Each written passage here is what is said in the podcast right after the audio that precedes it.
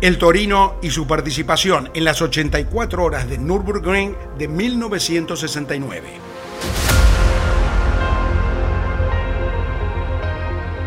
La seguidilla de éxitos en 1967 del equipo Torino le permitió a Eduardo Copelo y a Héctor Luis Gradasi consagrarse campeón y subcampeón en la temporada de su aparición. Toda la revolución que causó el auto tanto en la calle como en la competición animó a los directivos a pensar en una incursión europea. Primero se pensó en el rally. Hicieron una prueba, pero se dieron cuenta que era demasiado grande y pesado para esa especialidad. Entonces, alguien acercó un reglamento de una competencia destinada a autos de turismo, con participación de grandes marcas como Porsche, Lancia, Mazda, Ford, BMW, Fiat, Volvo, Alfa Romeo, y que se corría en el mítico trazado alemán de Nürburgring, entre boscosas colinas con una extensión de 28 kilómetros. Corría 1969 y comenzó a delinearse lo que se denominó Misión Argentina.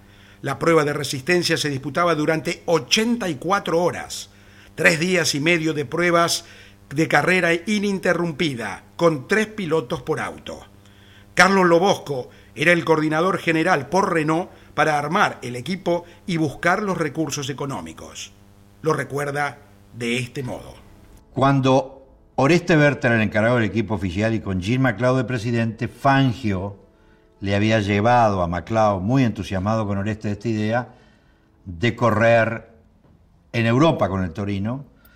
Se analizaron algunas carreras entre ellos, pero llegaron a que Nürburgring era la carrera interesante para el Torino. Conceptualmente era una misión argentina, con varios aportantes, algunos en especies, la mayoría en efectivo para cubrir un presupuesto, y donde Renault sea un aportante más en especie, que serían los autos, los repuestos. Cuando tuvimos que armar el equipo, era una, una idea muy importante de Fangio que este equipo estuviera formado por mecánicos y pilotos de equipos diferentes de la Argentina para que fuera realmente una misión argentina. La selección no pudo ser mejor. Juan Manuel Fangio encabezaba el grupo como director general, Oreste Berta como responsable técnico. Los pilotos elegidos, los mejores del momento, incluidos algunos que corrían con otras marcas. El Torino número uno era conducido por Luis Di Palma, Oscar Cacho Fangio, hijo del múltiple campeón mundial, y Carmelo Galvato, que corría en el TC para Ford. El número dos lo manejarían Gastón Perkins, Eduardo Rodríguez Canedo y Jorge Cupeiro, emblema de Chevrolet. Y el número 3 a cargo de Eduardo Copelo, Oscar Mauricio Franco y Alberto Rodríguez Larreta, bajo el seudónimo Larry. Uno de los elegidos, Juan Manuel Bordeu, había sufrido un fortísimo accidente en la Vuelta de los Cóndores poco antes y debió ser suplantado. Cacho Franco pasó a ser titular y Néstor García Veiga, otro representante de Chevrolet, fue nombrado piloto suplente. Los mecánicos, otra selección de los mejores hombres que trabajaban con la marca. Algunos representaban a diferentes preparadores, entre ellos el propio Berta, y otros lo hacían en la fábrica. Decidimos entre los mecánicos, o decidí yo quiénes, iban a ser los mecánicos, buscando entre los que, los que eran mecánicos míos en ese momento y los que eran mecánicos de otros equipos, a quienes yo apreciaba mucho, eh, y después mecánicos de diferentes, de diferentes talleres que sabíamos que eran muy, muy buenos, pero que no eran, no era gente relacionada directamente conmigo, sino más bien competidores en la pista. El proyecto tenía mística. El objetivo era ambicioso y comenzaba a tomar cariz de patriótico. Auto argentino, pilotos argentinos, técnicos y mecánicos argentinos, todos bajo la tutela de la figura señera del deporte nacional con sus cinco títulos mundiales de Fórmula 1, Juan Manuel Fangio. Fuimos al, al circuito más difícil y peligroso del mundo, a la carrera más larga de la historia en un circuito cerrado. Muchos y variados fueron los inconvenientes con que tropezaron durante los días previos. Accidentes en las pruebas, comprobar que había elementos que cambiar o modificar, sorpresas con el reglamento. Pero no se amilanaron. Y llegó el día. Era una carrera que se llama la Maratón de la Ruth, porque era, era una carrera que el objetivo fundamental era mostrar la dureza de los autos de calle. El hecho concreto es que cuando nosotros llegamos la carrera era 84 horas.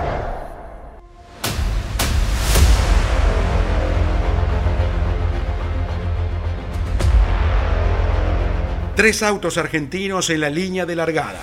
Tres autos que en la noche del martes 19 de agosto de 1969 llegaron desde Lieja junto a la caravana de 66 máquinas listas para alargar las interminables 84 horas. El Torino tenía motor de 6 cilindros en línea, 3.700 centímetros cúbicos, 250 HP y una velocidad máxima de 230 kilómetros por hora.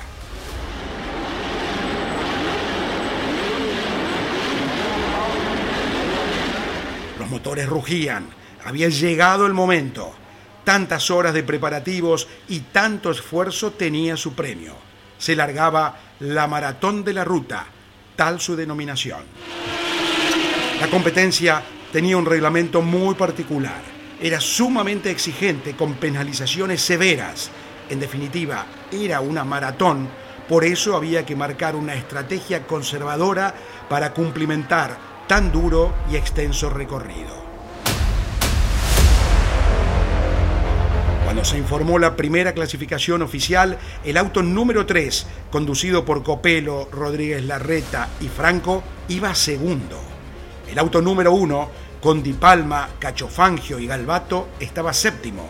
Y el número 2, de Perkins, Rodríguez Canedo y Cupeiro, había tenido un inconveniente desde que empezó la lluvia que los acompañó prácticamente a lo largo de toda la carrera mientras estuvieron en competencia.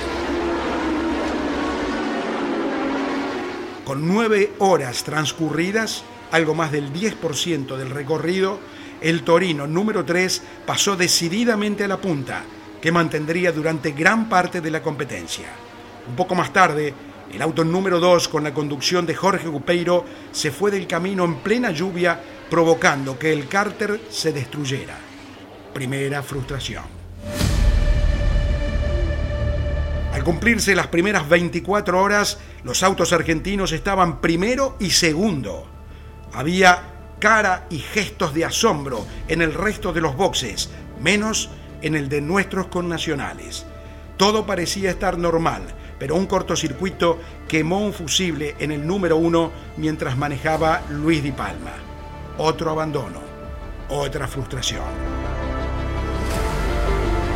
De ese modo, solo quedaba un Torino en pista, una sola ficha, una sola ilusión. Cuando restaban menos de 20 horas, llegaría el momento clave.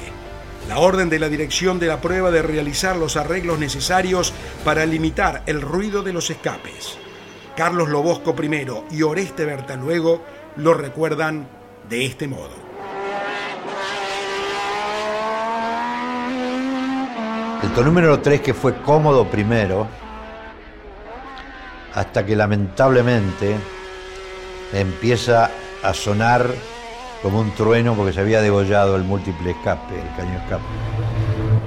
Eh, el momento del escape fue una cosa realmente muy, muy muy seria porque cada minuto que se paraba en, los boxes correspondía a la pérdida de una vuelta, una vuelta de, 14 minutos, de 13 minutos, de 15 minutos, como la querramos, la, hacer.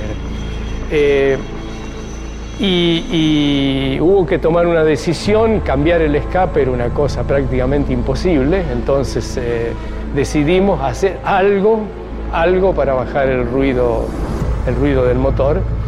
Eh, preparamos un pedazo de escape hecho con, eh, trozos de un escape original, modificado, atado con alambre, envuelto con, lana de vidrio, agujereado por ahí para que parara el ruido, abollado un poco de atrás, lo que sea. Lo pusimos, se hizo lo que se pudo, eh, salió de los boxes le dijimos a los pilotos, el que maneja tiene que manejar con mucho cuidado para que no se sienta el ruido que va a hacer esto. pasen despacio acá, pasen despacio allá, después en la pista le dan y después cuando vienen de nuevo para acá, pasen tranquilito para que no haga ruido. Eh, y como no alcanzamos a poner el último bulón de los cuatro bulones que llevaba esa pieza, pusimos tres y dijimos acá se nos va a caer esto, entonces estamos en un problema más serio. Paró la vuelta siguiente, pusimos el bulón ese y, siguió. Y en un momento ya el ruido era, era aterrador, todo el sistema no funciona. Y entonces arreglamos con Cacho Franco, eh, lo envolvimos con lo envolvimos a él con, lo, que hacía falta para reparar, el, para reparar el escape y eso ya se hizo fuera de la pista en un lugar donde no se penalizaba.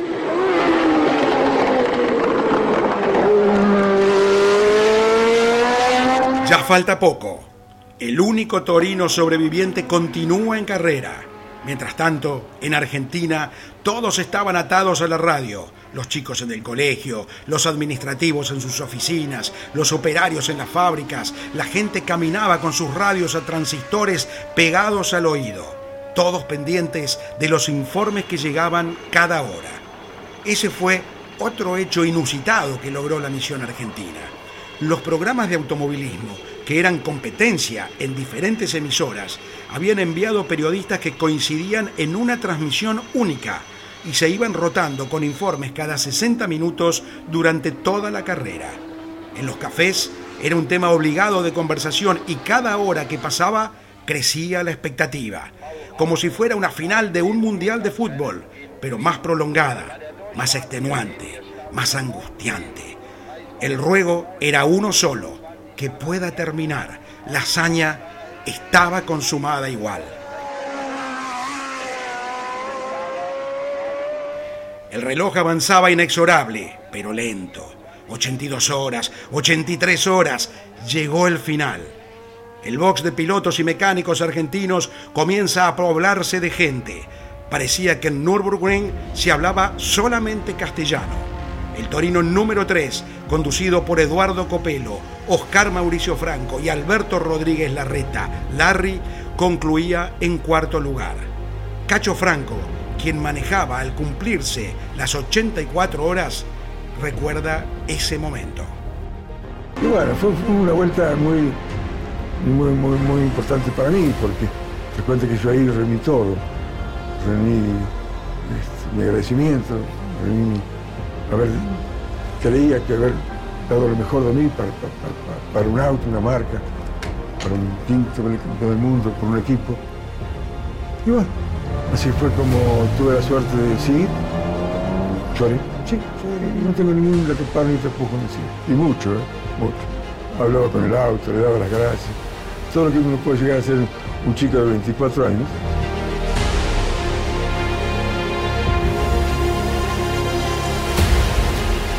Aunque fue el auto que más giro dio en carrera, por las penalizaciones sufridas quedó relegado al cuarto lugar en la clasificación general a nadie le importó.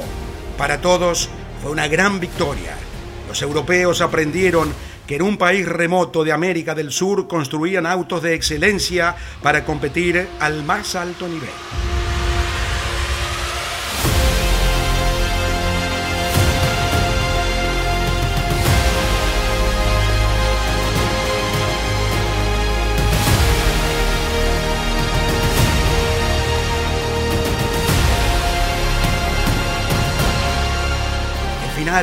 Fue apoteótico.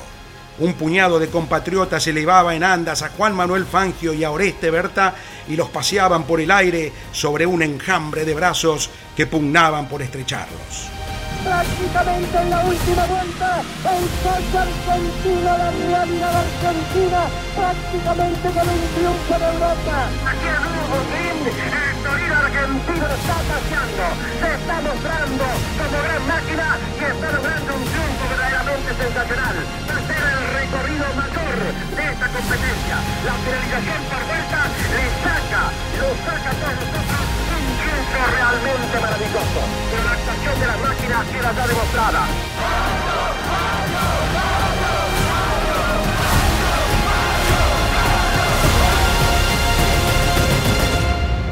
La acción publicitaria y de marketing ideada por Ica Renault había logrado lo inimaginable, que todo el país se sintiera representado por los torinos, que la denominación de Misión Argentina y la escarapela nacional como principal distintivo de los autos fuera el paño que enarbolaba las esperanzas de todo un pueblo, sin distinción de marcas.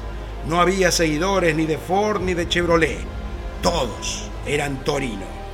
El dos puertas de aspecto bravío fabricado en Córdoba simbolizaba en esa carrera a la República Argentina toda, motorizada por el fervor y la pasión de un país que soñaba con recuperar glorias pasadas.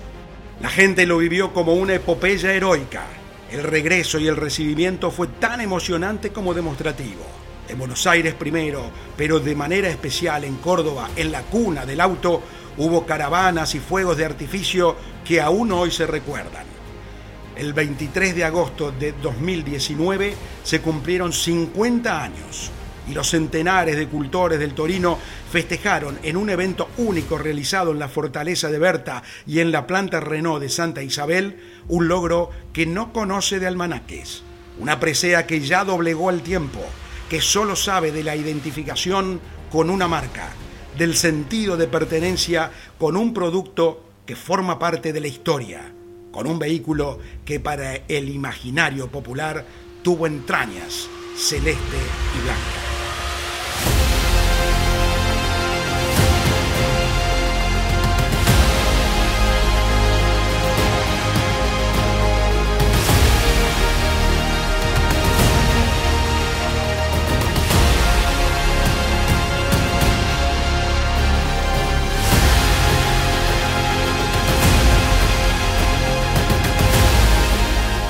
Juan Manuel Fangio, director general. Oreste Berta, director técnico. Tibor Telequi, director de Relaciones Públicas. Carlos Lobosco, coordinador general. Los pilotos, Luis Di Palma, Gastón Perkins, Cacho Fangio, Jorge Cupeiro, Carmelo Galvato, Eduardo Rodríguez Canedo, Eduardo Copelo, Alberto Rodríguez Larreta, Larry, Oscar Mauricio Franco y Néstor García Veiga. Los mecánicos, Ángel Andreu, Adolfo Batelli, Arturo Casarín, Enzo Comari, Alberto Cordero, José Diez, Fernando Huertas, Pablo Macaño, Pedro Sáenz, Arturo Sanfeliú, Yalmino Giaconi, Raúl Zagaglia y Juan Carlos Zurita. A todos ellos, muchas gracias. Pueden estar orgullosos. El Torino, que hoy seguimos recordando a más de medio siglo de la hazaña del Nürburgring, forma parte de la excelsa génesis de Renault, pletórica de triunfos y de futuro.